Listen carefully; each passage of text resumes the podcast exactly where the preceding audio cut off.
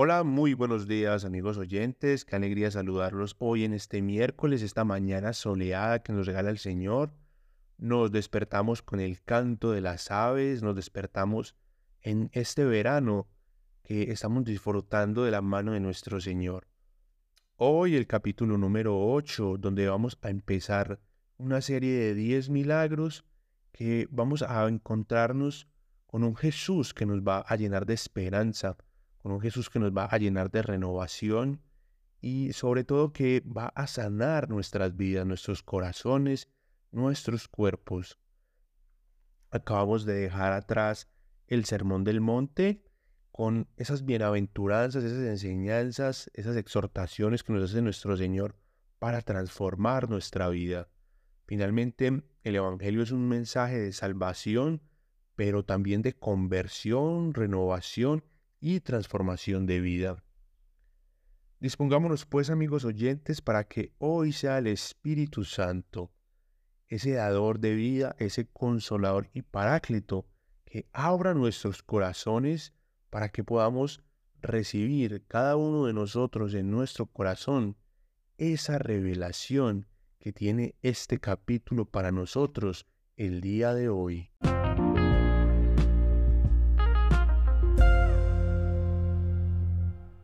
Padre, gracias te doy, Señor, hoy por este día.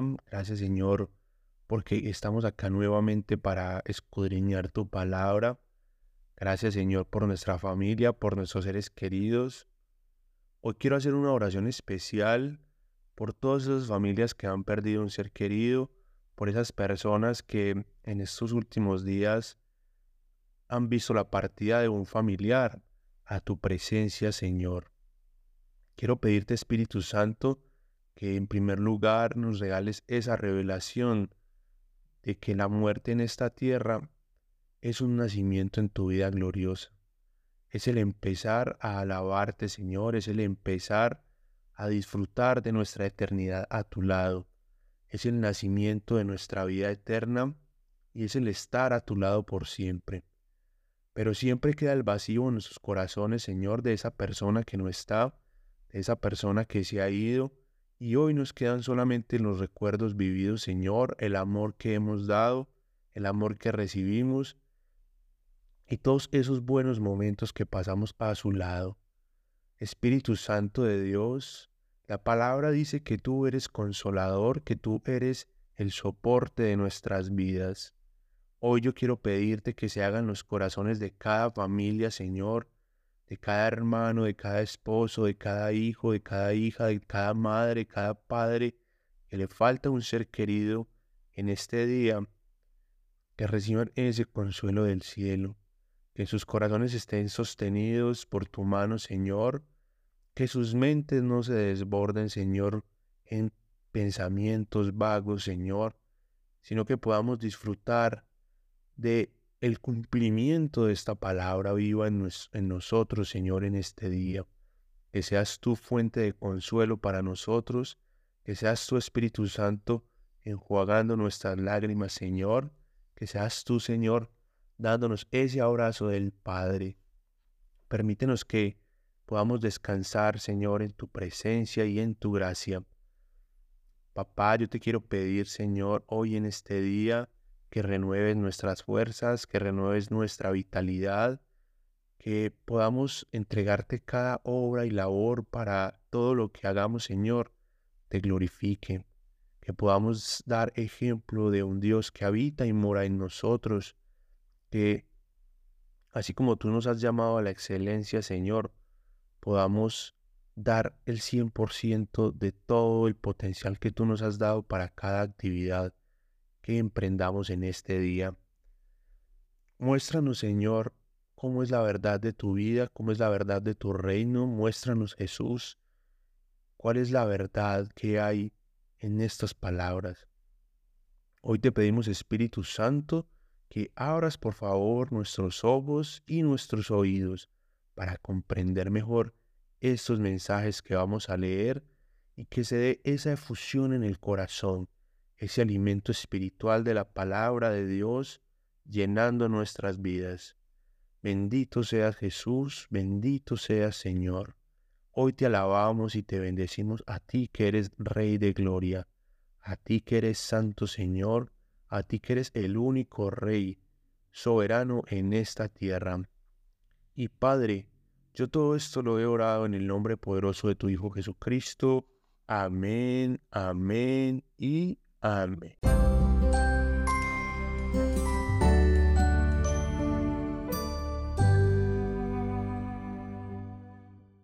Evangelio según San Mateo, capítulo 8.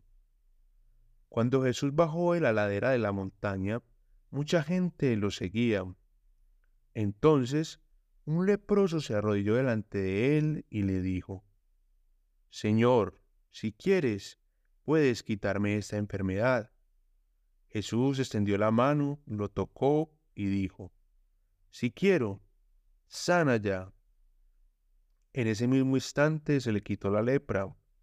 Entonces Jesús le dijo, Mira, no se lo cuentes a nadie.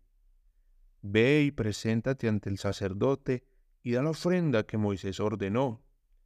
Esto servirá para que la gente compruebe que has sido sanado.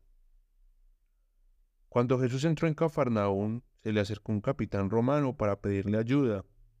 El capitán le dijo, Señor, mi siervo está en cama, no se puede mover y tiene un dolor terrible. Entonces Jesús le dijo, Iré a sanarlo.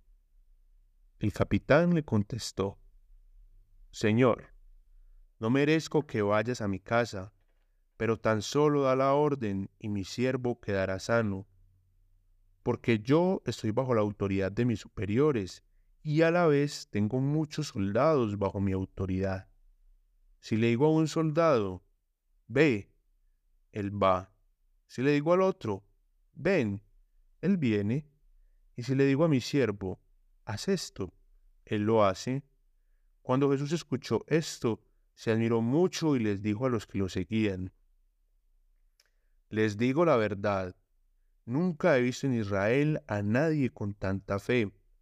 Además les digo que muchos vendrán del oriente y del occidente y verán el reino de Dios y participarán en un banquete con Abraham, Isaac y Jacob. Pero los que nacieron para tener el reino serán expulsados, estarán en la oscuridad, donde llorarán y crujirán los dientes de dolor.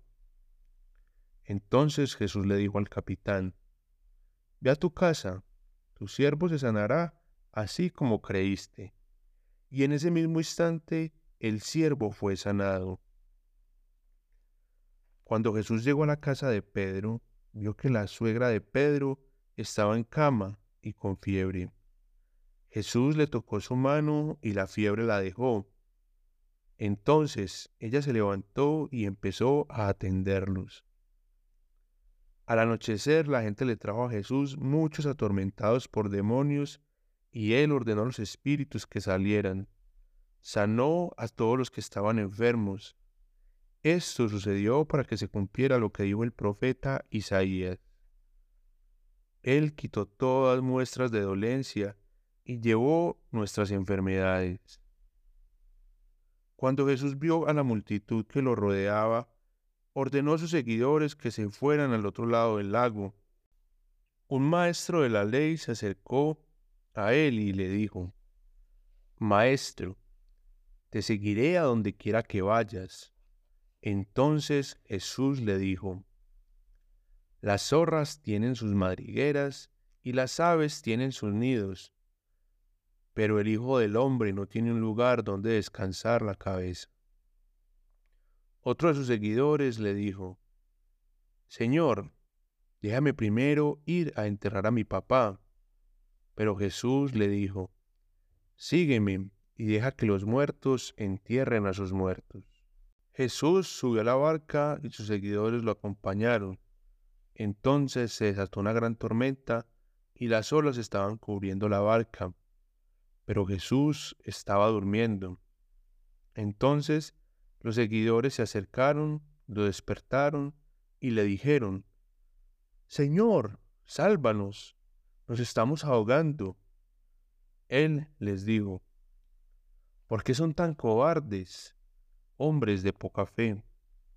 Jesús se levantó y regañó a los vientos y al mar, y todo quedó en gran calma. Ellos no lo podían creer y decían, ¿quién es este hombre que hasta el viento y las olas le obedecen? Cuando Jesús llegó a la otra orilla del lago, a la región de los Gadarenos, se le acercó de entre las tumbas dos hombres poseídos por demonios. Vivían allí y eran muy violentos, por lo que nadie podía pasar por ahí. De pronto ellos gritaron, ¿Qué quieres de nosotros, Hijo de Dios? ¿Has venido antes de tiempo para castigarnos? A lo lejos había muchos cerdos comiendo. Entonces los demonios le rogaron a Jesús, si vas a expulsarnos de estos hombres, mándanos entrar en esos cerdos. Entonces Jesús les dijo, vayan. Los demonios salieron de los hombres y entraron en los cerdos.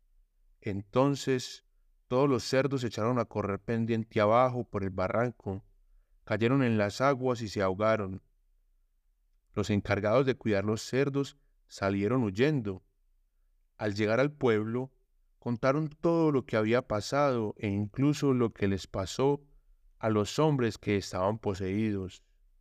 Entonces todo el pueblo salió a ver a Jesús y le pidieron que se fuera de esa región.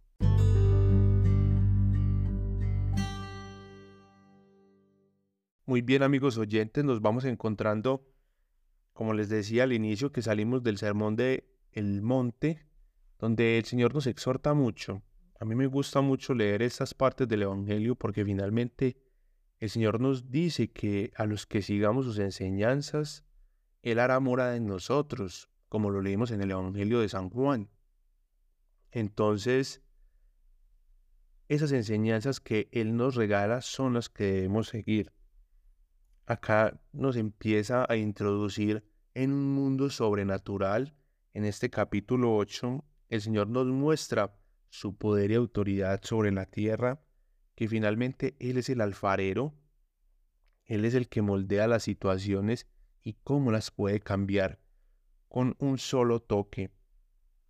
Vemos esas sanidades, vemos esa muestra de fe y definitivamente debemos creer en Jesús. Nuestro llamado es a creer en el Señor, así como este soldado romano. Miren que un hombre que no era judío, que no practicaba la ley, que no sabía nada de Dios, simplemente con ver los milagros y escuchar las historias de él, ya creía en Jesús y creyó más que todos los habitantes de Israel en ese momento. Miren que él nos lo dice, no hubo ninguno que tuviera tanta fe como este hombre. Y también nos muestra ahí que todos somos bienvenidos en el reino de Dios, que solamente es acercarnos a Él, caminar con Él, seguirlo, que podemos compartir el Evangelio a todo el mundo. Ahí nos lo dice, que vamos a venir de oriente, de occidente, del norte, del sur, de todo lado. Y vamos a estar en la casa del Padre junto con Él. Pero, ¿de verdad tenemos esa fe de creer en Él? De verdad creemos que Él está orando en nuestras vidas, que Él nos está sanando, que Él está a cargo de todas las situaciones que nosotros vivimos. Miren amigos oyentes que cuando nosotros empezamos a caminar con Jesús, acá lo vamos a ver en esta parte de Pedro, el Señor empieza a restaurar toda nuestra vida paso a paso. El Señor es un Dios de orden, es un Dios muy organizado, es un Dios que se va encargando de todas nuestras situaciones. Entonces lo primero que hace es traer a Pedro de pescador, lo vuelve pescador de hombre, lo vuelve su discípulo, su apóstol, y empieza a renovar a Pedro. Y cuando llega a la casa de Pedro se encuentra con esa suegra enferma y le da esa sanidad. Y posteriormente a esa sanidad de Pedro, de la suegra de Pedro, perdón, desde esa misma casa empieza a sanar a muchas personas. Entonces, amigos oyentes, traigamos este pedacito a nuestras vidas. Si nosotros somos como ese Pedro y lo dejamos entrar a nuestras vidas, Él va a entrar y va a organizar todas nuestras partes. Puede que en algunos casos se demore más que en otros, puede que haya situaciones de nuestra vida que se van a demorar mucho más en cambiar, pecados que van a ser mucho más difíciles de dejar, pero el Señor nos va a empezar a usar para que desde nosotros empiecen a dar ese tipo de milagros, ese tipo de sanidades, esas palabras proféticas, para que desde nosotros empecemos a compartir el reino y Él va haciendo el proceso en cada uno de nosotros. Nos invita a que lo sigamos sin medida, a que estemos conscientes de su presencia, a que le demos esa entrada a nuestra vida para que Él repose en nuestros corazones y que le demos esa prioridad más alta sobre todo. Recordemos amigos oyentes que el Señor nos pide ser el primer lugar en nuestras vidas, en nuestro orden de prioridades, Él tiene que ser la más importante para que Él pueda estar a cargo, para que Él pueda organizar nuestra vida. Miren, miren acá, me gusta mucho traer este tipo de situaciones a nuestra vida y, y e hilado a lo que estamos hablando es cuando Él está en primer lugar, la tormenta se calma.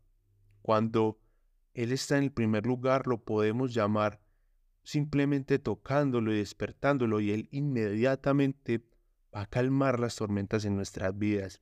La desesperación, la angustia, la depresión, la tristeza, lo que nos está invadiendo.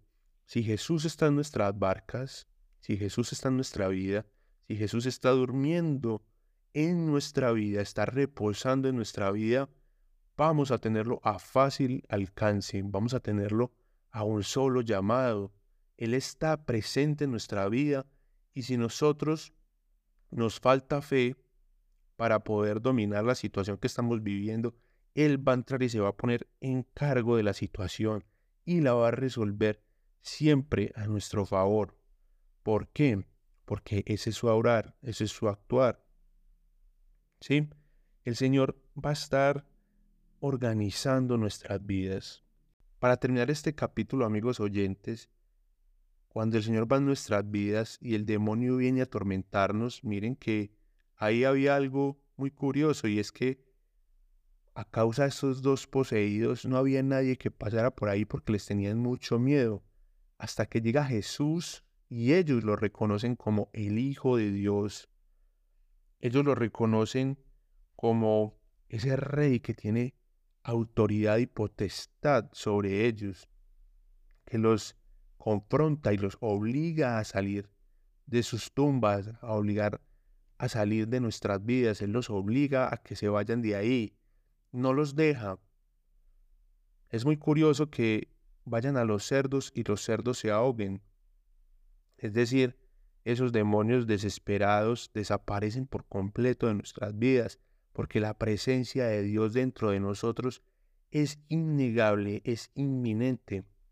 Entonces, Cristo empieza en nosotros a hacer una sanidad total, empieza a hacer una renovación total de nuestras vidas, nos va a regalar esa paz que sobrepasa todo entendimiento que solo proviene de Él nos va a regalar una vida más estable, una vida más calmada y cuando la tormenta se va a levantar en nuestras vidas, Él la va a calmar.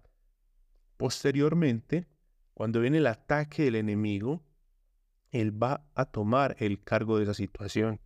Cuando vienen esas molestias, cuando vienen a, eh, a recaer el pecado en nuestras vidas, cuando viene el enemigo a reclamar por lo que Cristo ya pagó en la cruz, por las personas que nosotros éramos antes, él lo encara frente a frente, le dice, ya te vencí, y le ordena que se vaya de nuestras vidas. Por ende, amigos oyentes, no debemos tener miedo de la vida que el Señor nos tiene, debemos caminar con Él, sigamos sus enseñanzas, aprendemos cada día de Él, busquemos su palabra, busquemos esa revelación del Espíritu Santo y que podamos estar unidos al Señor en todo momento. Amigos oyentes, que tengan un feliz resto de día. Nos encontramos mañana con el capítulo 9, donde vamos a seguir teniendo más revelaciones y más milagros de parte de nuestro Señor Jesucristo.